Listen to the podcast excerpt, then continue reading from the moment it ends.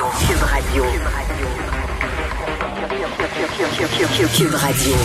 En direct à LCN. Salut Richard. Salut Jean-François. Alors, euh, c'est une fine ligne avec laquelle doit négocier le gouvernement présentement. Pas donner d'assouplissement, en même temps donner juste assez, demander aux gens d'être disciplinés.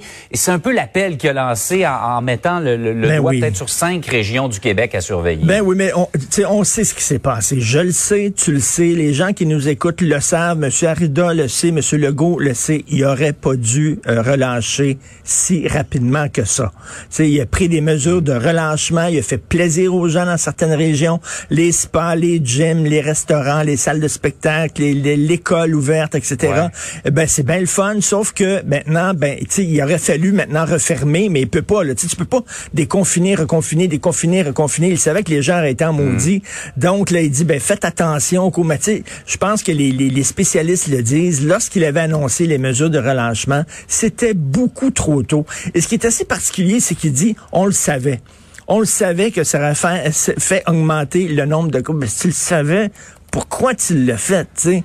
Un, une des faiblesses. Mais en même temps, en même temps, Richard, là, euh, à un certain moment, il y a, il y a une question de santé mentale. Je sais et bien. quand tu interdis trop, tu sais qu'en bout de ligne, les gens vont tomber dans la clandestinité, ne suivront plus. Il y a, je, je, sais bien, mais en même temps... J'aime pas, pas, utiliser... C'est un peu un give and take. Eh ben, ben, ben, en plus, c'est un, un catch-22, tiens, pour dire une, une autre expression anglophone. Quoi que tu fasses, t'es perdant, tu sais. Quoi que tu fasses, t'es perdant. Si tu donnes pas des relâchements, si tu relâches pas, les gens sont furieux, les gens vont être délinquants. Si tu relâches, ben là, écoute, tu tire un peu dans le pied, là. Parce que, tu sais, les, les experts le disent, il aurait fallu serrer la vis pour le dernier, le dernier kilomètre qui reste à courir là, pour avoir un mhm. bon été. Il aurait fallu serrer la vis parce que avec le variant, tu sais, il y, a des experts qui disent il faut parler d'un autre virus. C'est presque un nouveau virus là qu'on dit là. Euh, il y attaque les plus jeunes, il, il, se, il, se, répand plus rapidement. Bref, écoute, on sait bien que hier il pouvait pas dire ben là finalement on referme ce qu'on a ouvert. C'est vraiment, euh, c'est pas une science exacte. Hein, gérer la pandémie. J'aimerais pas être dans ces souliers. Euh, mais bref, et puis une des faiblesses de Monsieur euh, Legault, il veut être aimé. Il veut être aimé des gens. Il, y a, deux, il y a deux sortes de parents. Il y a des parents qui disent t'auras pas de bonbons. Puis il y a des parents comme moi qui disent bon, tu peux prendre des bonbons. C'est un peu ça, là. Alors, c'est ce qui le fait un peu. Donc, c'est vraiment pas évident. écoute, je veux te parler aussi de AstraZeneca. On a changé le nom. Maintenant, ça s'appelle Vaxivria. Ben Vaxivria, tu trouves pas que ça a l'air d'un show du Soleil? Vaxivria! C'est vraiment ça. Et c'est, c'est aussi difficile à prononcer qu'avant. C'est comme un gars qui s'appelle Robert Couille, qui change son nom pour Jean-Pierre Couille. Tu comprends? Ça arrête pas le problème. Mais, et c'est comme si le vaccin, c'est comme si le vaccin, il y avait un mauvais nom, là. Fait que le vaccin a fait ça comme ça. Pas personne va me reconnaître. Je m'appelle maintenant Vaxivria. Alors, bon, écoute, je sais pas si ça va vraiment aider, là, mais en tout cas, c'est une décision de marketing assez particulière. C'est ça. C'est du marketing. Mais disons que tu as mis ça dans la tête, cette chanson-là, pour le reste de la journée. on va passer à un sujet pas mal plus sérieux et même dramatique, Richard. Euh, avec tout ce qu'on dit là sur ce qu'on appelle les féminicides, les meurtres dans un contexte conjugal, les meurtres de femmes, il y en a beaucoup trop. faut agir rapidement. Là, il y a le sénateur Boisvenu qui arrive, on va lui parler d'ailleurs tout à l'heure, avec un, un, projet de loi selon lequel les, les bracelets euh, seraient obligatoires, les bracelets électroniques ben oui, parce pour les hommes violents. Il y a quelques jours, on s'était parlé de cette situation-là où hmm. un homme se fait arrêter là il a battu sa femme, il est agressif, il l'a menacé, il se fait arrêter.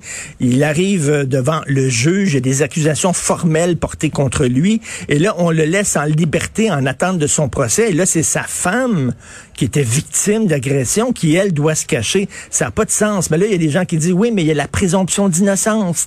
La personne est innocente jusqu'à preuve du contraire. On peut pas l'envoyer en prison jusqu'à son procès. Je comprends.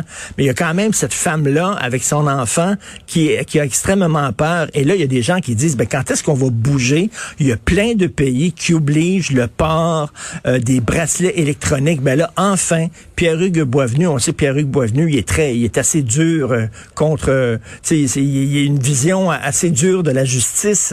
Donc lui, il a mm-hmm. déposé un projet de loi. Bon, on est loin de, de la coupe aux lèvres, comme on dit. C'est pas sûr que le projet de loi va être adopté, mais je trouve que c'est la moindre des choses pour euh, protéger ces femmes-là, qui au moins que ces gars-là, s'ils sont pas en prison en attente de leur procès, en toi puis moi, ils devraient être en prison en attente de leur procès. C'est bien beau la présomption d'innocence, mais faut protéger ces femmes-là. Mais en tout cas, si on décide de les laisser libres, au moins qu'il va avoir un bracelet électronique. Et si la personne s'approche trop près d'un quadrilatère et tout ça, trop près de son ancienne femme, ça sonne dans le poste de police, puis la, police va débarquer rapidement, on l'espère.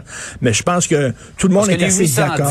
Les interdictions d'approcher, là, ça fonctionne pas généralement. Et ces gens-là le respectent pas. Et si eh on n'a pas une façon de l'appliquer, de le vérifier. Ben c'est ça, on peut pas mettre des policiers partout non plus, puis tout ça, Là, et surveiller. Donc, je pense que les gens sont assez d'accord. Euh, donc, euh, moi aussi, je le rencontre tantôt à Cube Radio, euh, sénateur Boisvenu. c'est une bonne initiative. Et en terminant sur une note plus légère, écoute, pendant la pandémie, on sait, là, entre autres, il y a plein de problèmes, les divorces qui augmentent, la, consommation d'alcool. Et là, le signalement d'OVNI a augmenté de 46%